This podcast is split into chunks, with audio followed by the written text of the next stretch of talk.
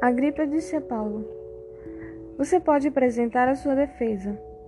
Então Paulo estendeu a mão e fez a sua defesa, dizendo o seguinte: Rei Agripa, eu me sinto muito feliz em poder estar hoje diante do Senhor para me defender de tudo que os judeus me acusam. Especialmente feliz porque o Senhor conhece muito bem todos os costumes e questões judeus. Portanto, peço que o Senhor me escute com paciência. Todos os judeus sabem como tenho vivido no meio do meu povo e também em Jerusalém, desde a minha juventude até hoje. Eles sempre souberam e podem confirmar isso se quiserem, que desde o começo fui membro do Partido dos Fariseus, o mais rigoroso da nossa religião. E agora estou aqui sendo julgado porque tenho esperança na promessa que Deus fez dos nossos antepassados.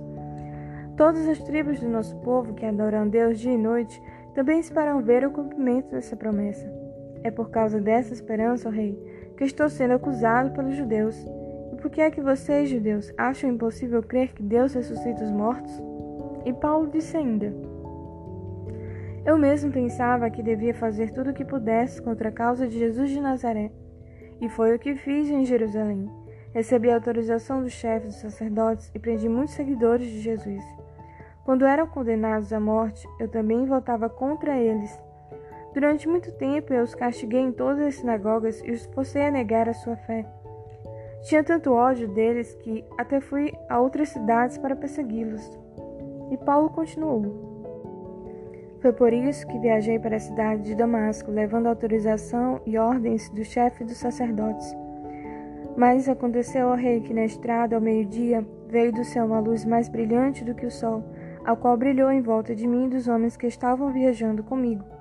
Todos nós caímos no chão e ouvi uma voz me dizer em hebraico: Saulo, Saulo, por que você me persegue? Não adianta você se revoltar contra mim. Então eu perguntei: Quem é o Senhor? E o Senhor respondeu: Eu sou Jesus, aquele que você persegue. Mas levante-se e fique de pé.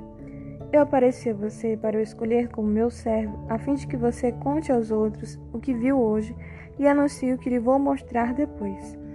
Vou livrar você dos judeus e também dos não-judeus, a quem vou enviá-lo. Você vai abrir os olhos deles, a fim de que eles saiam da escuridão para a luz e do poder de Satanás para Deus. Então, por meio da fé em mim, eles serão perdoados seus pecados e passarão a ser parte do povo escolhido de Deus. E Paulo terminou dizendo: Portanto, rei Agripa, eu não desobedeci à visão que veio do céu, anunciei a mensagem primeiro em Damasco e depois em Jerusalém, em toda a região da Judéia e entre os não-judeus. Eu dizia a todos que eles precisavam abandonar os seus pecados, voltar para Deus e fazer coisas que mostrassem que estavam de fato arrependidos. Pois foi por isso que alguns judeus me agarraram quando eu estava no pátio do templo e quiseram me matar. Mas até hoje Deus tem me ajudado, por isso estou aqui trazendo a sua mensagem a todos, tanto aos humildes como aos importantes, pois eu digo a mesma coisa que os profetas e Moisés disseram que ia acontecer.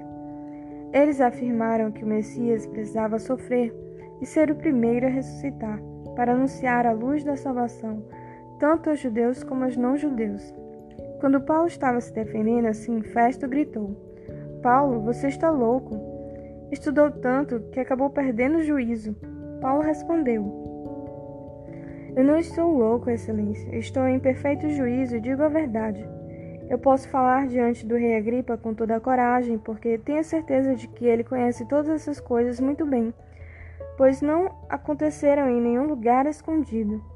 Então Paulo disse ao rei: Rei Agripa, o senhor crê nos profetas? Eu sei que crê. Agripa respondeu: você pensa que assim, em tão pouco tempo, vai me tornar cristão? Paulo disse: Pois eu pediria a Deus que em pouco ou muito tempo, não somente o Senhor, mas todos que estão me ouvindo hoje, chegassem a ser como eu, mas sem estas correntes. Aí o rei Agripa, o governador, Berenice e todos que estavam com eles se levantaram e saíram comentando: Este homem não fez nada para merecer a morte, nem para estar preso.